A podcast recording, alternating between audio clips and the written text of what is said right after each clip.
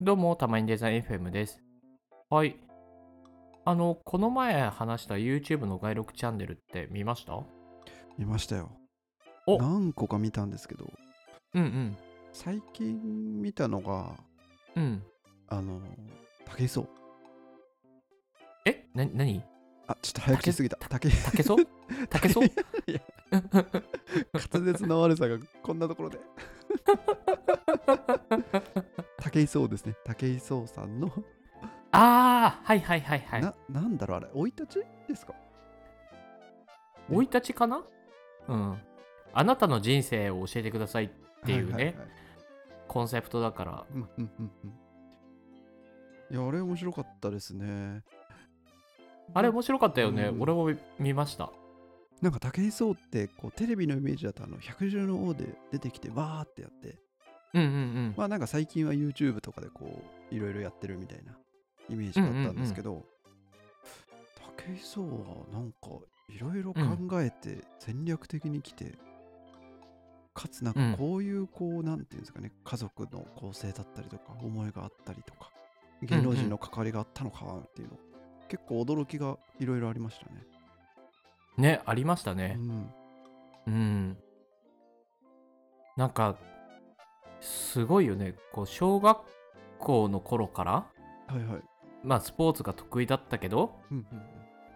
その、確か、なんだろう、マラソンとかでなんか負けそうになったで、なんでこう、自分はうまく走れないんだろうみたいなはい。なんかそこを、こう、科学的にこう、根拠が知りたいみたいなことを、なん か、小学生ながら思ったんだよね。確か。なんか、ああ、それ、なんだっけ、なんで走ったら疲れんだろうみたいなのを疑問に思って、大人の人にいそういうろん話だなったのっをけ確か聞いて、でもなうんんかう、んそういうもんだよっていうのを、なんうんかうん大人から言われて腹落ちしなくて、で、たまたまこう、近所なのかなちょっと忘れちゃったんですけど、その体育大とかに行っているお兄ちゃん的存在の人に聞いたら、うんうそんのうん。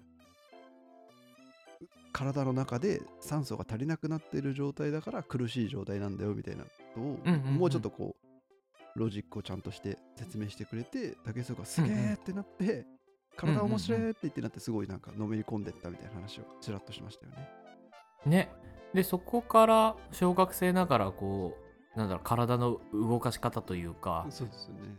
なんかそういう教科書みたいなのをすごい読み漁ったみたいなこと言ってたよ ね。言ってましたね。でもなんか自分はちょっとあんまり裕福じゃなかったから体がちっちゃかったみたいな話をして、うんうんんんそういうのも面白かったですね。ね面白かったですよね。でそれで体の使い方みたいなのをマスターしてうんうん。はいはい。でなんだろう大学とか行ってうんうんうんなんだっけ陸上10種だっけあそうですよね。うんうんうん何でしたっけ10 100m 種とかそのうんうんうん単純に走る競技だと勝てんみたいな、うんこいうんうんこいつがいる限り勝てないなみたいになって10種競技の方に行ったんでしたっうんうんうんうん確かそうだったと思います。で、それで1位になってね。け なんかもうネタみたいに聞こえるんですけど1位めっちゃすごいですよね いや、本当だよね。本当にすごいと思います大学から始めて2年ぐらいで1位になったみたいなこと言ってたからねすげえなっていう何なんだろうなって思いましたこ の人でそこからね野球やってゴルフやって、はいはい であのトーク力磨いてそれも意味わかんないですよねで39の時に芸能界にね殴り込みはいはい、はいに、行ってみたいなうんうんうんで「埋もれ人」だっけ中居君が MC やってる「埋もれ人」っていう番組に、まあ、出たのが最初でみたいなうんうんでそこからブレイクしたみたいな感じだよねですねうんうんうんうんまあなんでなんかこうテレビにこうパッと出てるとか出始めた人がたまたま出たうんうんじゃなくてこういう背景があってこういう風に出てきたのかみたいのをうんうんうんなんか知るとちょっと見方変わるなっていうのを思いましたこれを見てて、ね思いますようね、ん、で特に武井壮のそのインタビューというかはいはい動画でちょっとなんかすごい印象深かったのははいはいはいもう準備できるものは全て準備して殴り込んできたみたいなこと言っててああ言ってましたねうんだからスポーツできるようになって、はいでそのゴルフとかでアメリカ遠征アメリカの方に行ってるから英語もできるはいはいはいであの日本だと野球とゴルフが人気だからそこの知識ももうプロレベルであるはいはいはいであとはそのトーク力磨いてあの百獣の王のその動物の倒し方っていうのも100個全部スラスラ言えるようになってから殴り込んできたみたいなことを言ってて百獣の王のネタを 全部言えるようにしてからってかすげえ笑いましたね。いやでも笑った本当に努力家すぎるよねすごいよね本当に。